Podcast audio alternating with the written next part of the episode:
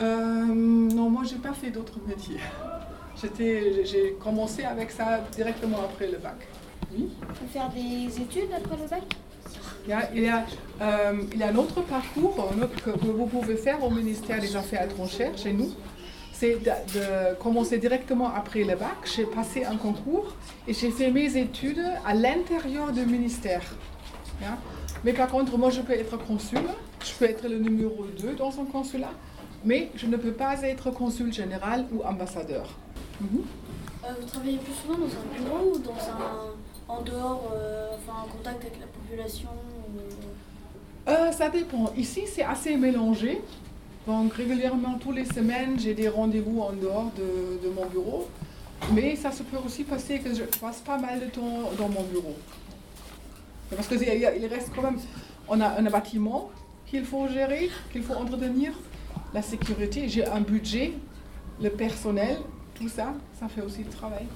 Depuis combien de temps vous travaillez au consulat Ici à Lyon, Oui. Euh, je suis arrivée en été 2018. Donc ça fait une- un an et demi maintenant. Encore, encore deux ans et demi. Moi j'ai une question peut-être. Oui, voilà, allez-y. Vous parlez plus souvent allemand ou français depuis que vous êtes à Lyon? Malheureusement, je parle la plupart du temps, je parle allemand. Ce qui m'énerve un peu parce que je voudrais bien amé- améliorer mon français. Donc j'ai en fait j'ai deux copines que je connais depuis des deux copines françaises que, je, connais depuis des années 80. J'ai, euh, C'était mon scolaire, euh, échange scolaire euh, à l'année 80. J'ai rencontré Sophie et on a gardé le contact depuis. Et avec elle et une autre copine, bien sûr, je parle le, le français. Euh, mais au bureau, on ne parle que l'allemand. Euh, tout le monde parle allemand. On a presque, sauf notre chauffeur, on est tous allemands. oui? Ça, ça vous arrive souvent de retourner en Allemagne? Euh, de, de temps en temps. Comme je viens de la région Mayence, donc c'est assez proche. Je peux rendre visite à mes parents, mes, mon frère, ma famille. Je sais, 4-5 fois par an. je dirais. Oui. Et avec le, train direct Lyon-Francfort, c'est assez facile. Oui. Moi, je parle trois langues. Je parle l'allemand, bien sûr, l'anglais et français.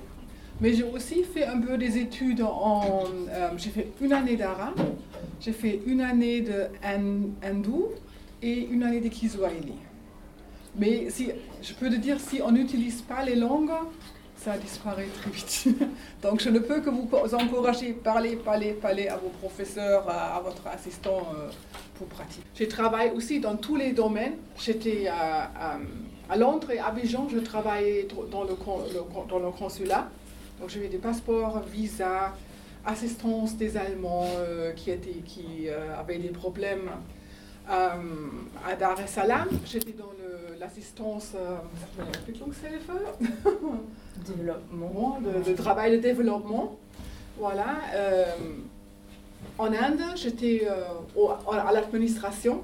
Euh, et puis maintenant, ici, on fait un peu diplomatie, de, comment on dit? Public diplomacy, vous avez bien traduit? Je vais dire diplomatie en public. Diplomatie en public, donc. tout ça.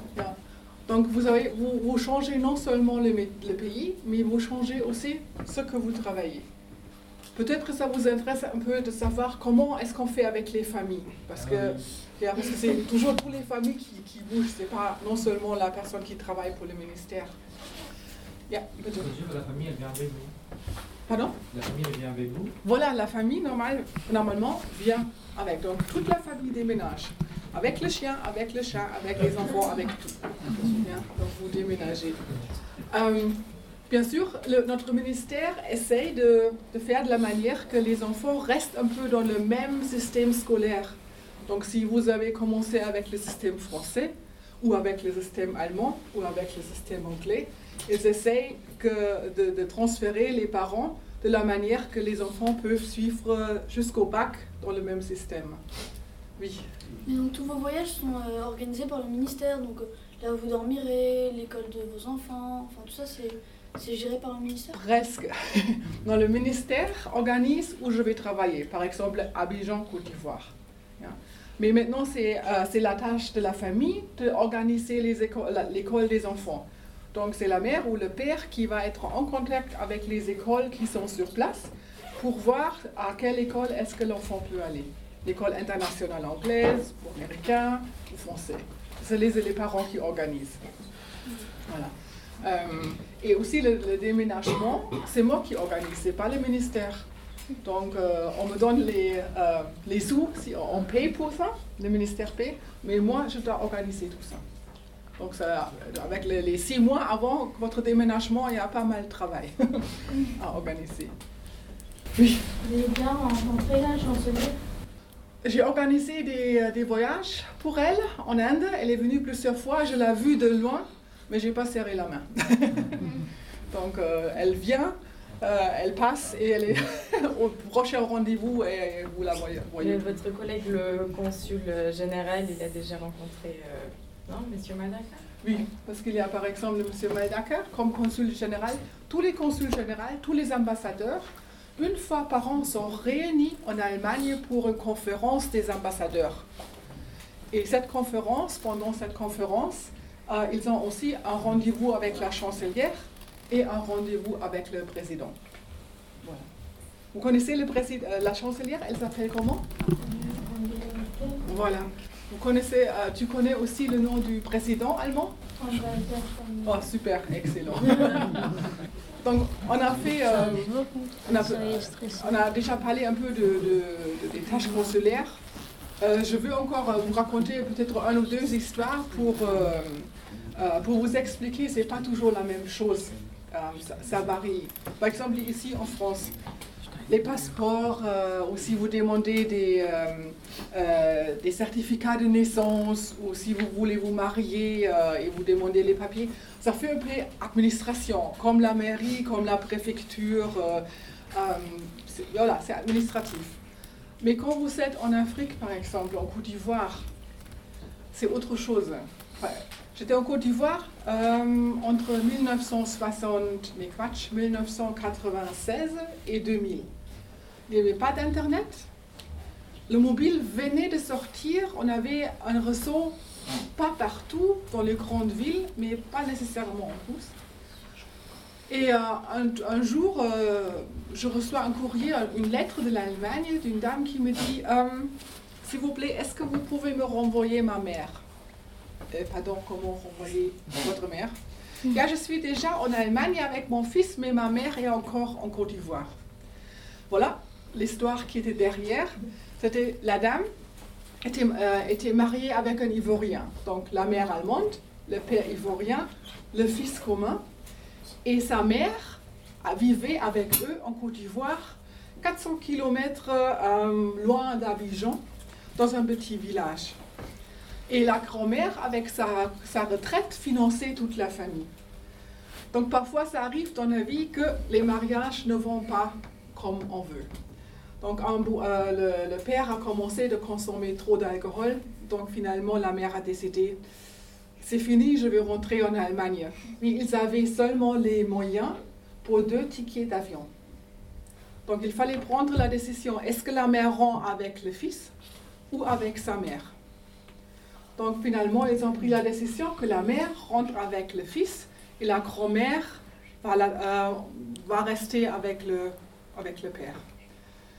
Donc, et le père, euh, comme il savait que toute la famille dépend de la retraite de la grand-mère, l'a enfermé chez lui. voilà. Donc, qu'est-ce qu'on fait? Comment est-ce qu'on peut sortir la grand-mère pour qu'elle puisse aussi rentrer en Allemagne? Donc, il n'y avait pas de, je ne pouvais pas faire de- de- des recherches Internet, je ne pourrais pas prendre le mobile.